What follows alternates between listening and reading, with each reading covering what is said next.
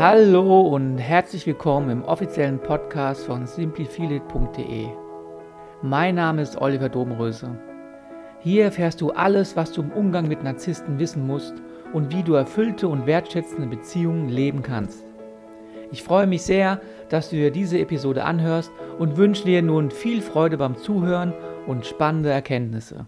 Die narzisstische Persönlichkeit. Ein Urschrei nach nicht erhaltener Liebe. Dies ist die Podcast-Folge zum entsprechenden Artikel auf meinem Blog. Im heutigen Beitrag wende ich mich einem komplexen und auch eher heiklen Thema zu, der narzisstischen Persönlichkeit.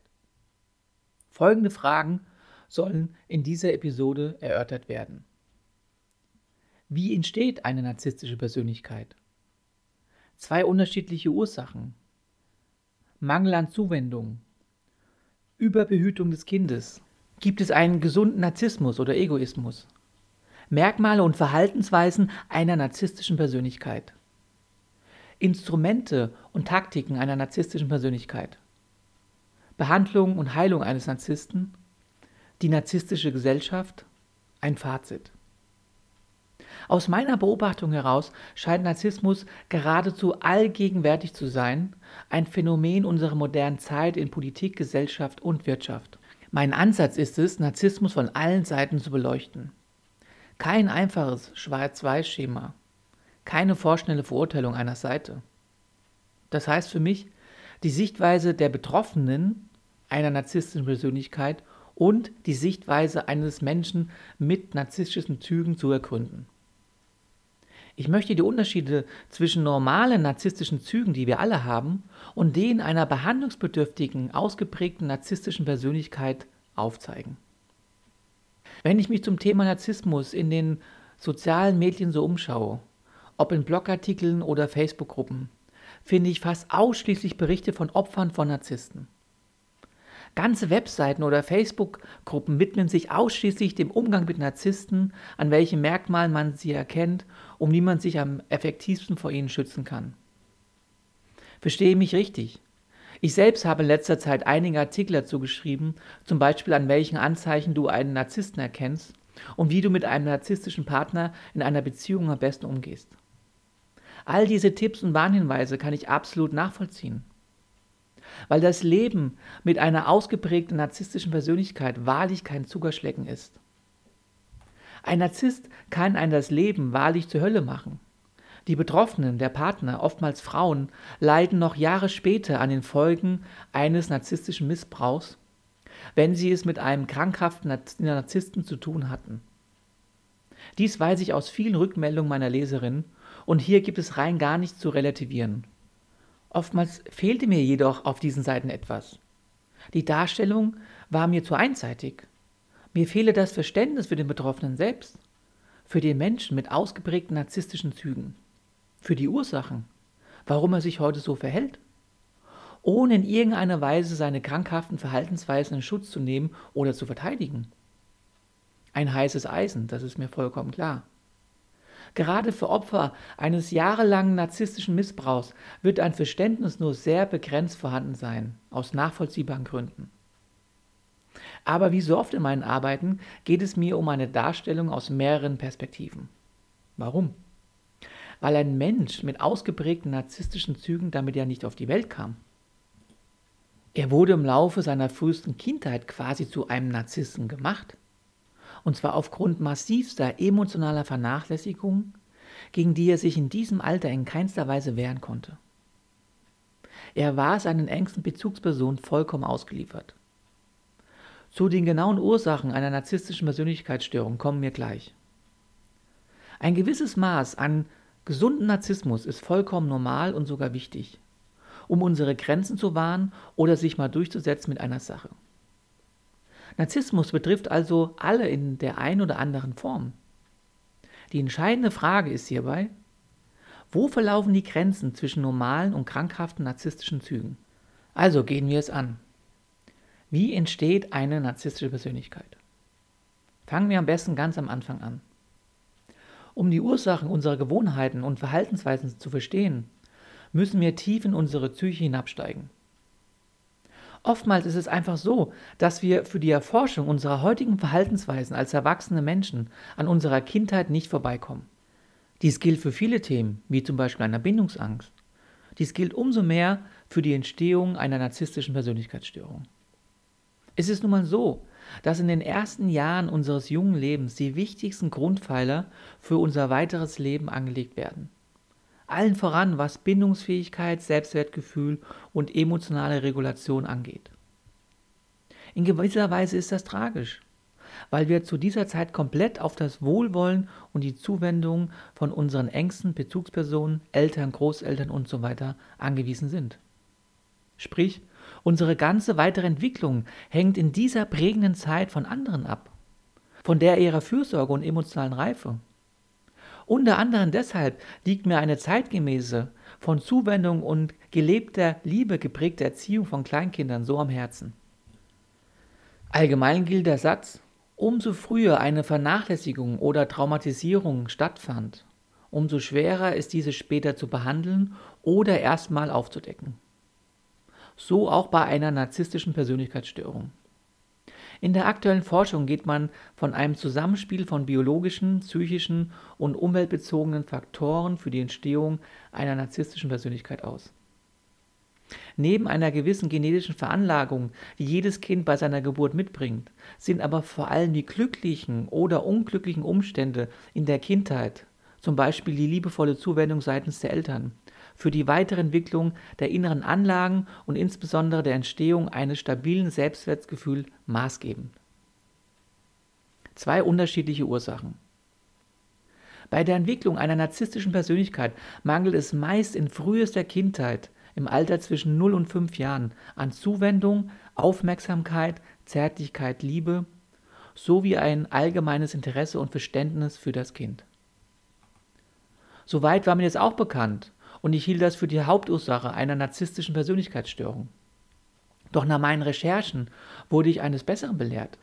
Der Narzissmusblogger Sven Krütifin schreibt dazu, es kann sich aber auch eine narzisstische Persönlichkeitsstörung entwickeln, wenn das Kind mit Liebe und Aufmerksamkeit überschüttet und mit allen Dingen des Lebens verwöhnt wird.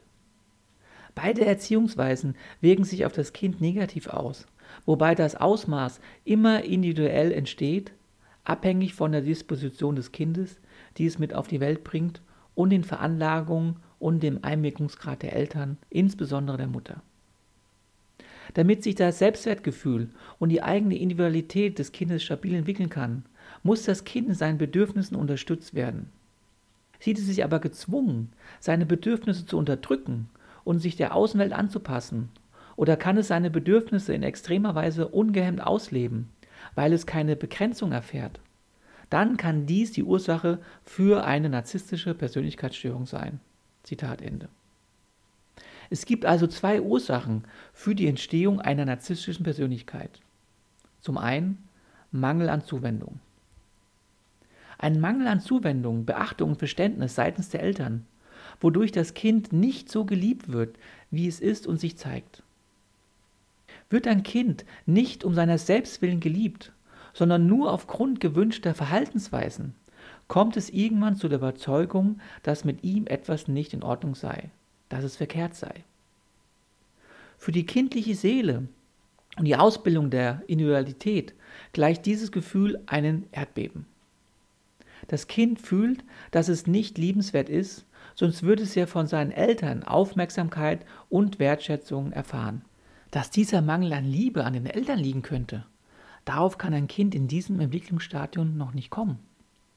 Das Kind lernt, dass es die überlebenswichtige Liebe und Aufmerksamkeit nur dann erhält, wenn es sich anstrengt und anpasst, es sich so verhält, wie es erwartet wird, wenn es brav und lieb ist.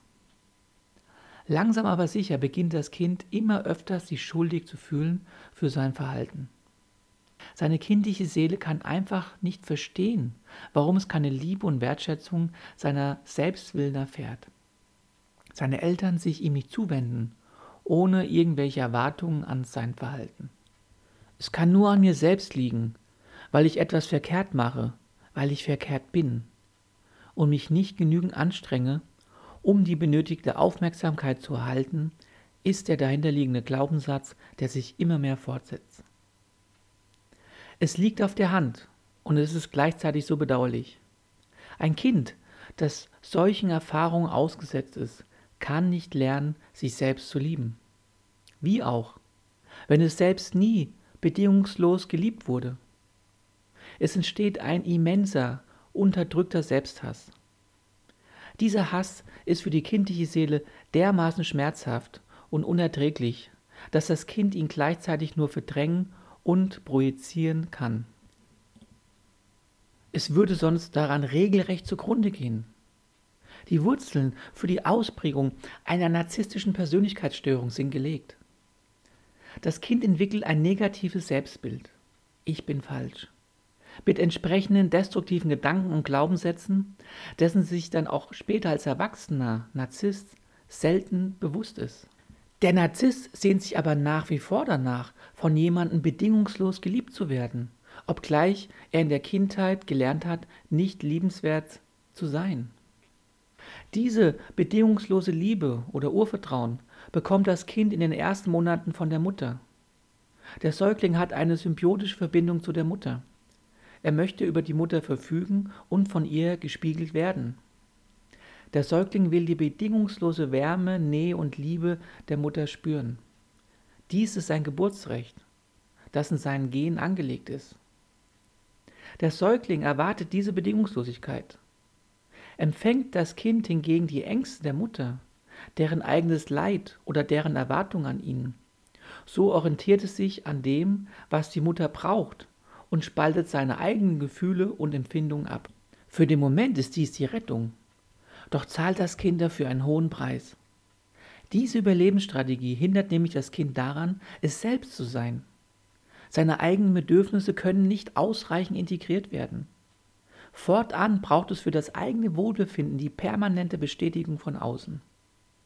Das Kind und der spätere Erwachsene haben sich selbst verloren.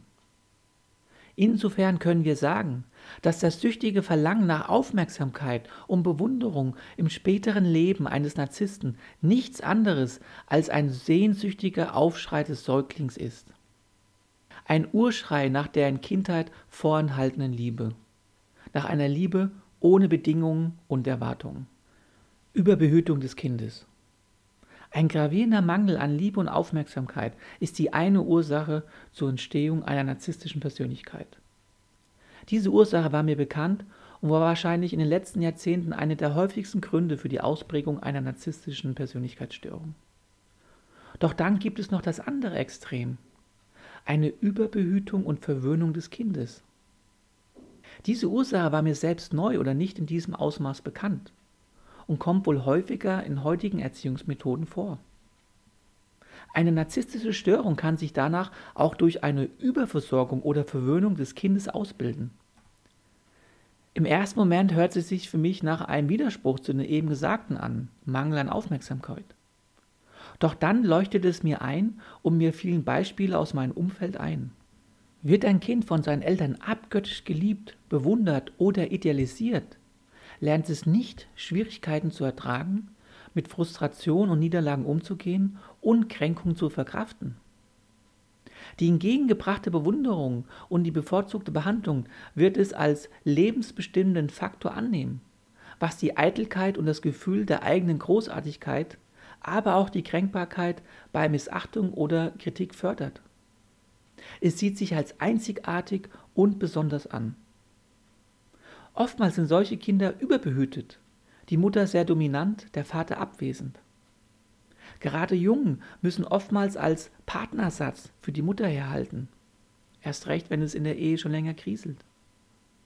Ein solch abgöttisch geliebtes Kind, das keine Begrenzungen erfahren hat, hat im späteren Leben große Schwierigkeiten, mit Problemen umzugehen.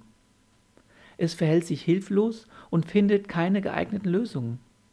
Es ist gewohnt, dass andere, wie einst die Eltern, ihm die Probleme abnehmen oder vom Leib halten. Auch im Erwachsenenalter wird das einstige Kind seine Position als Hauptfigur genießen und kompromisslos ausleben.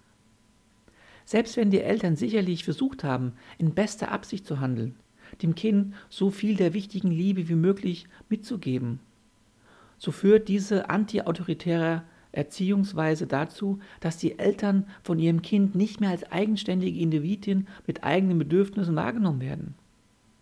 Aufgrund einer falschen Vorstellung von Liebe seitens der Eltern erfährt das Kind keine emotionale Resonanz und kann sein Verhalten folglich nicht spiegeln.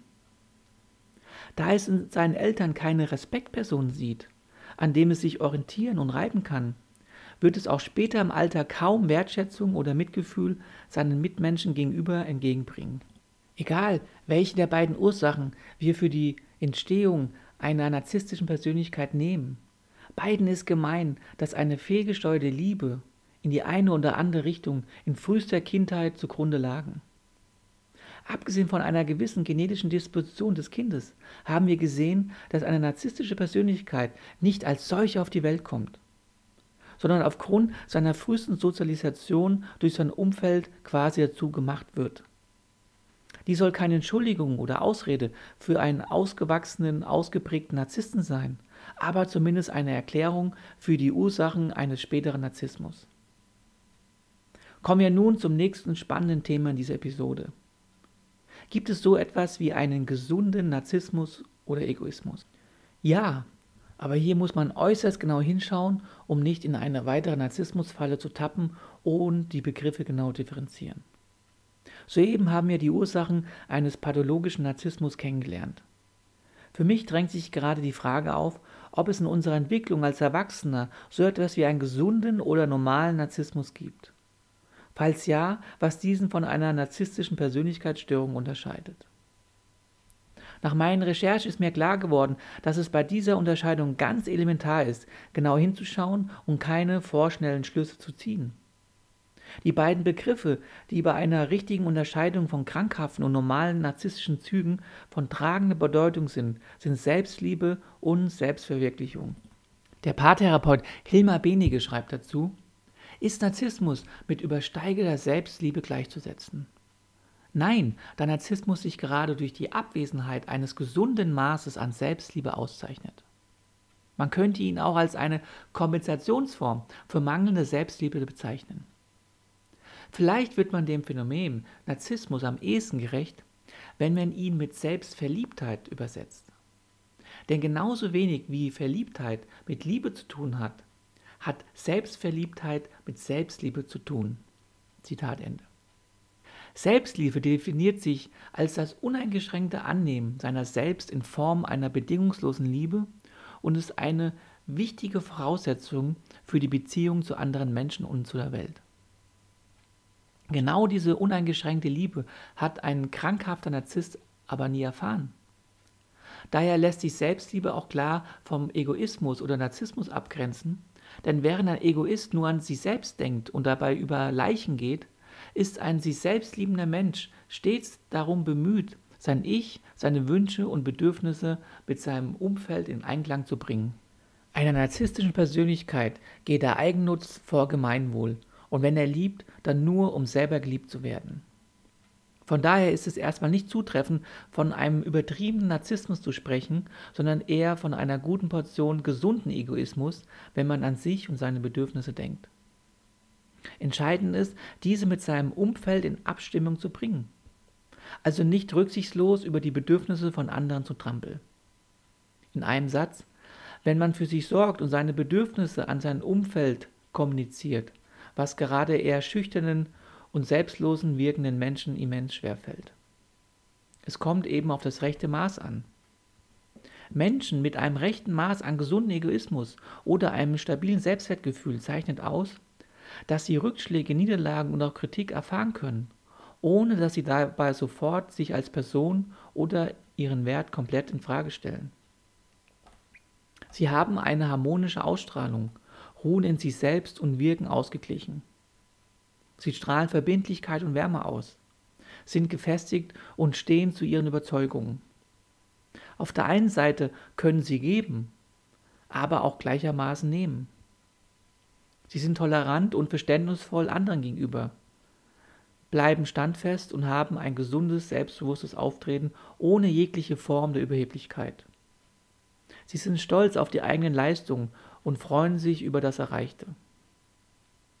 Das Streben nach Selbstverwirklichung und Anerkennung ist ein zutiefst menschliches Grundbedürfnis, welches in jedem von uns angelegt ist.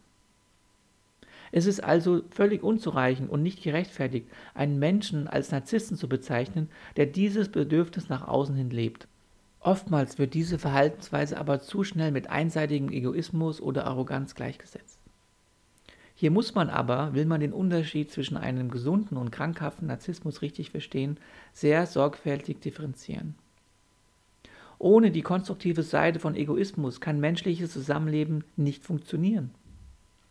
Gesunder Egoismus ist der Motor jeder Entwicklung, Leistungsfähigkeit, Widerstandskraft, Kreativität und Fortschritts. Leider ist es so, dass der Unterschied zwischen einem gesunden und krankhaften Maß an Narzissmus oder auch Egoismus auf den ersten Blick schwer zu erkennen ist. Narzisstische Persönlichkeiten können nämlich nach außen hin sehr selbstbewusst wirken. Ja, man erhält den Eindruck, dieser Mensch ist mit sich im Rein, er liebt sich, wie er ist. Ein echter Narzisst hat Erfolg, kann sich abgrenzen und steht zu seinen Überzeugungen. Er setzt sich durch. Doch der Schein trügt. Der große Unterschied zwischen narzisstischen und echten Selbstbewusstsein ist, Narzissten fühlen sich anderen überlegen, sind aber mit sich selbst nicht zufrieden. Selbstbewusste Menschen fühlen sich anderen nicht überlegen, sind aber mit sich selbst zufrieden. Bei Menschen mit einer narzisstischen Persönlichkeitsstörung kann man nicht von Selbstliebe sprechen, eher von Selbstverliebtheit. Wie auch? Wie wir gesehen haben, hat er als Kind diese bedingungslose Liebe niemals erfahren. Deshalb kann man in diesem Zusammenhang auch nicht von einem gesunden Narzissmus oder einer gesunden Selbstliebe sprechen. Alle Mittel und Verhaltensweisen, die eine narzisstische Persönlichkeit nach außen hin einsetzt, dienen lediglich der Kompensation des erlittenen Liebesverlustes, der Kaschierung des dahinterliegenden, tief sitzenden Minderwertigkeitsgefühls. Merkmale und Verhaltensweisen einer narzisstischen Persönlichkeit. Das Wort Narzissmus ist in unserer Zeit in aller Munde. Immer wieder wird unsere heutige Gesellschaft als eine narzisstische bezeichnet, in der die Leistungs- und Wachstumsideale in Wirtschaft und Politik narzisstische Tendenzen in allen Lebensbereichen geradezu fördert. Erfolg, Leistung und eigennütziges Handeln sind die Parolen unserer Zeit. Im weiteren Verlauf der Episode werde ich auf diese Auswirkungen noch eingehen. Doch zunächst halte ich es für sehr wichtig, den mittlerweile landläufigen Begriff Narzisst von einer ausgeprägten narzisstischen Störung im Sinne des DSM zu unterscheiden. Dies ist ein Klassifikationssystem, welches von jedem Psychotherapeuten zur Bestimmung einer narzisstischen Persönlichkeitsstörung herangezogen wird. Allzu oft passiert es nämlich, dass wir in unserem Umfeld Menschen mit vermeintlich narzisstischen Zügen entdecken und ihnen sofort den Stempel Narzisst aufdrücken. Ja, auch ich habe das schon gemacht. Wie wir aber gesehen haben, gilt es hier genau hinzuschauen, da es nämlich durchaus Formen eines gesunden Egoismus gibt. Um im Sinne des DSM von einer narzisstischen Persönlichkeit zu sprechen, müssen mindestens fünf der folgenden Kriterien erfüllt sein. Erstens. Die Betroffenen haben ein grandioses Verständnis der eigenen Wichtigkeit. Sie übertreiben zum Beispiel ihre Leistungen, Talente oder erwarten ohne entsprechende Leistung von anderen als überlegen anerkannt zu werden. Zweitens. Sie sind stark von Fantasien über grenzenlosen Erfolg, Macht, Brillanz, Schönheit oder idealer Liebe eingenommen. Drittens. Sie glauben von sich besonders und einzigartig zu sein. Deshalb sind sie überzeugt, nur von anderen besonderen oder hochgestellten Menschen verstanden zu werden oder nur mit diesen Kontakt pflegen zu müssen. Viertens. Sie benötigen exzessive Bewunderung. Fünftens. Sie legen ein hohes Anspruchsdenken an den Tag. Dies bedeutet, dass sie die übertriebene Erwartung haben, dass automatisch auf die Erwartung eingegangen wird oder dass sie besonders günstig behandelt werden. Sechstens. Sie verhalten sich in zwischenmenschlichen Beziehungen ausbeuterisch, das heißt, sie nutzen andere aus, um ihre eigenen Ziele zu erreichen. Siebtens. Sie zeigen einen Mangel an Einfühlungsvermögen. Das heißt, sie sind nicht bereit, die Gefühle oder Bedürfnisse anderer zu erkennen, zu akzeptieren oder sich in sie hineinzuversetzen. Achtens. Sie sind häufig neidisch auf andere oder glauben, andere seien neidisch auf sie. Neuntens. Sie zeigen arrogante, hochmütige Verhaltensweisen oder Ansichten. Das wirklich perfide an dieser Störung ist, dass sie lange Zeit für das nähere Umfeld nicht zu erkennen ist. Ein ausgeprägter krankhafter Narzisst ist ein wahrer Meister des Schauspiels, der aufgesetzten Masken, vorgetäuschten Gefühle und vor allem von diversen Macht- und Manipulationsinstrumenten. Dabei kann er blitzschnell seine Taktik ändern und variieren. Wie ein Chamäleon kann er sein situatives Verhalten ändern, sich den Begebenheiten anpassen. Er benutzt andere Menschen für seine Zwecke, sieht sie eher als Objekte als eigenständige Subjekte mit eigenen Gefühlen, Anschauungen und Werten. All dies setzt ein Narzisst ein, um sich seines nicht vorhandenen Wertes sicher zu sein. Keine Kritik oder Ablehnung zu erfahren, da diese ihn in seinen Grundfesten erschüttern würde. Ein weiteres, oft angewendetes Mittel ist die permanente Abwertung von anderen. Ein ausgeprägter Narzisst kann es nicht ertragen, wenn andere mehr Erfolg, Ansehen oder Anerkennung erhalten, wiederum aus Gründen des nicht vorhandenen Selbstwertes. Instrumente und Taktiken einer narzisstischen Persönlichkeit. Hier nun eine kleine Auswahl an Instrumenten und Taktiken, wie ein Narzisst sein Umfeld beeinflussen und manipulieren kann. Sanftes Verhalten. Ausspielen des Schams, überzeugen durch sachliche Argumente.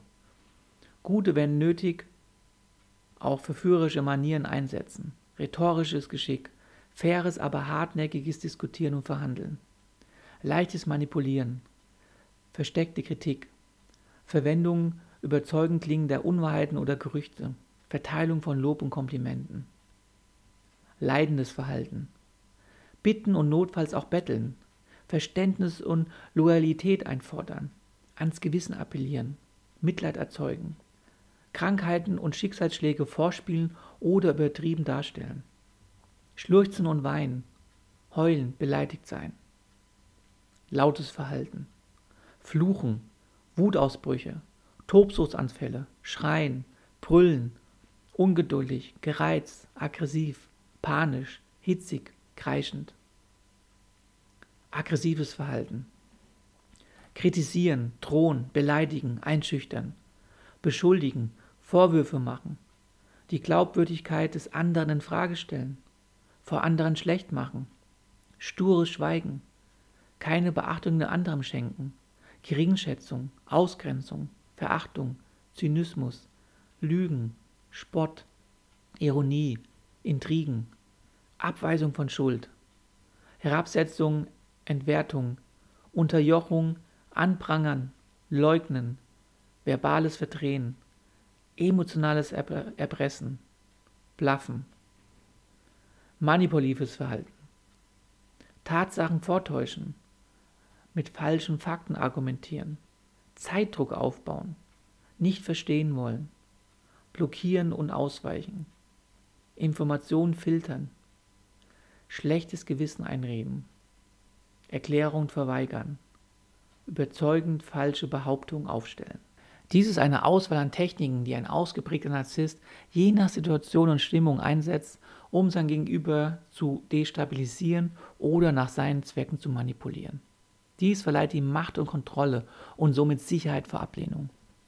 Dabei geht er sehr behutsam und wohl dosiert vor, was diese Techniken angeht. Er hat sich unter Kontrolle und hält lange Zeit den Anstand und die Fassade. Nur wenn er sich emotional angegriffen fühlt oder seine sanften Instrumente nicht mehr wirken, kommt die kalte und bösartige Seite eines Narzissmus zum Vorschein. Dann geht er über Leichen und kennt kein Pardon oder Erbarmen mehr. Die Scham und die Angst vor zu offensichtlicher Böswilligkeit ist völlig außer Kraft gesetzt. Dieser zügellöse, bösartige Narzissmus ist dann der Nährboden für Kriege, Gewalt und rücksichtslose Ausbeutung. Behandlung und Heilung von Narzissmus. Die Behandlung und Heilung eines ausgeprägten Narzissten ist äußerst schwierig. Ein Narzisst mit dieser Störung versperrt sich in der Regel gegen jegliche Art von Hilfe und Beistand weil er sich in seinen Augen ja für grandios und einzigartig hält. Was soll denn bitteschön an ihm verkehrt sein? Er ist so mit seinem falschen Selbstbild, all seinen Masken und Passaden identifiziert, dass er überhaupt keinen Grund sieht, sich in einen Therapeutenstuhl zu setzen. Er hat sich von seinem wahren Selbst, welches mit unendlichem Schmerz verbunden ist, komplett abgeschnitten, damit aber auch von seiner Verletzlichkeit und Bedürftigkeit. Wahrscheinlich wird es sogar so sein, dass gut gemeinte Ratschläge aus seinem Umfeld, die eindeutige Merkmale eines ausgeprägten Narzissmus erkannt haben, sofort mit Widerstand und Kritik abgelehnt werden. Ein Narzisst empfindet sein Verhalten in keinster Weise als problematisch oder gar behandlungsbedürftig. Höchstwahrscheinlich wird er sogar im Zuge der Projektion eines Abwehrmechanismus sein Gegenüber ein krankhaftes und problematisches Verhalten vorhalten und ihm dringend eine Therapie anraten. Nein, es bedarf erst einer tiefen narzisstischen Krise, eines Schicksalsschlags wie einer Kündigung, Scheidung, Schulden oder Niederlagen, damit sich ein Mensch mit starken narzisstischen Zügen in eine Therapie begibt. Der Leidensdruck muss hoch genug sein. Doch selbst dann ist eine adäquate Behandlung der eigentlichen Persönlichkeitsstörung schwierig. Ein ausgeprägter Narzisst erwartet nämlich von dem Therapeuten eine bevorzugte Behandlung. Eigentlich kommt er nicht, um geheilt zu werden, sondern um mit den Lebensschwierigkeiten besser umgehen zu können. Er hat ja im Grunde gar kein Problem mit seinem Narzissmus. Er fühlt sich wohl in dieser Rolle und nimmt die Therapie lediglich an, um ein noch besserer Narzisst zu werden. Deshalb bedarf es für eine halbwegs erfolgreiche Therapie einen ausgesprochen erfahrenen Therapeuten. In der Therapie wird der Narzisst nämlich den Therapeuten entweder übertrieben erhöhen, idealisieren oder gnadenlos abwerten je nachdem, wie gut der Therapeut das Manipulationsspiel des Narzissten mitmacht. Er gibt vor, alles besser zu wissen und glaubt, mindestens über dieselben Fähigkeiten und denselben Wissensstand zu verfügen wie der Therapeut selbst. Für einen Therapeuten ist es daher anfänglich sehr ratsam, einem Narzissten nicht als überlegenen Fachmann zu begegnen, sondern als gleichberechtigten Menschen mit Fehlern und Schwächen. Aufgrund dieses Verhaltens in einer Therapie und der frühen Traumatisierung ist eine endgültige Heilung eines Narzisstens kaum möglich. Es ist schon ein Erfolg, wenn sich das empathische Gefühl gegenüber den Mitmenschen verbessert und der Narzisst sich den Auswirkungen seines Verhaltens bewusster wird. Des Weiteren sollte ein Narzisst in einer Therapie lernen, seine eigenen Ansprüche zu reduzieren, sich zurückzunehmen, eine gewisse Anpassung an die Umgebung zu üben und die Probleme nicht nur bei anderen, sondern eben auch bei sich selber zu suchen. Die narzisstische Gesellschaft. Wir haben nun ausführlich die Ursachen, Charakteristika und Behandlungsmöglichkeiten einer narzisstischen Persönlichkeit kennengelernt. Zum Ende möchte ich noch einen allgemeinen Blick auf das Thema Narzissmus und Gesellschaft werfen. Beim Erstellen dieser Episode stelle ich mir immer wieder die Frage, leben wir in einer Zeit, die geradezu ein Nährboden zur Herausbildung von narzisstischen Persönlichkeiten ist? Der Psychoanalytiker Hans-Joachim Maas warf diese Frage schon im Jahr 2013 in seinem Buch Die narzisstische Gesellschaft auf. In einem Zeitinterview beschreibt er anschaulich, wie unser exzessiver Konsum mit Narzissmus zusammenhängt und warum die Politik und Wirtschaft so anfällig für ausgeprägte Narzissten ist. Was passiert, wenn ein pathologischer Narzisst große Macht erhält konnten wir die letzten vier Jahre in Amerika sehen. Und wie sich die Spaltung solch eines Narzissten auf ein ganzes Volk übertragen kann, mit all den verheerenden Folgen, die wir gesehen haben. Nach meinen Beobachtungen der letzten Jahre und aufgrund der umfangreichen Recherchen für diesen Artikel würde ich die Frage nach einer narzisstischen Gesellschaft auch bei uns in Deutschland eindeutig mit Ja beantworten. Was passiert mit jungen Menschen und ihrem Selbstbild in Zeiten von ewiger Talentsuche? Deutschland sucht den Superstar, Germany's Next Topmodel und so weiter. Was passiert mit jedem Einzelnen in einem Arbeitsumfeld, in dem es nur noch um Leistung, Erfolg, Selbstaufgabe, Wille und Loyalität geht, in dem ein regelrechter Überlebenskampf herrscht und nur die weiter nach oben kommen, die gnadenlos ihre Ellenbogen ausfahren, manipulieren und intrigieren? Was passiert mit Kindersehen, wenn Eltern schon im Kindergartenalter Angst haben, dass ihr Kind nur Durchschnitt ist, nicht genügend Förderung und Ausbildung erfährt und deshalb irgendwann abgehängt wird? Der deutsche Sozialpsychologe Hans-Werner Bierhoff spricht sogar von einer regelrechten Ich-Inflation.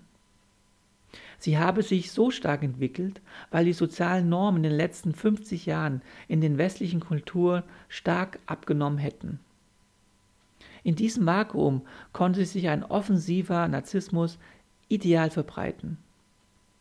Als Orientierung dienen den Jugendlichen Vorbilder im Show- und Pop-Business. Sie werden in eine narzisstische Gesellschaft hinein sozialisiert. Ein Fazit. Wir sind am Ende angelangt. Es war eine lange Reise und ich danke dir schon jetzt für deine Aufmerksamkeit.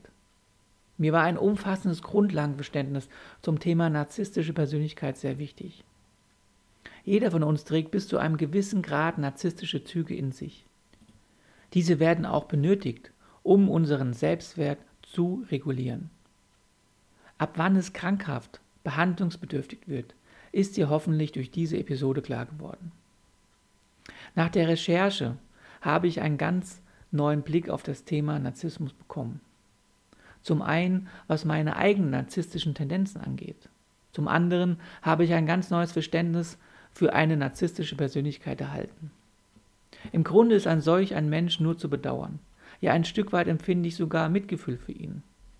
Weil Narzissmus ein Urschrei nach nicht erhaltener Liebe ist, der mit allen Mitteln verdeckt wird.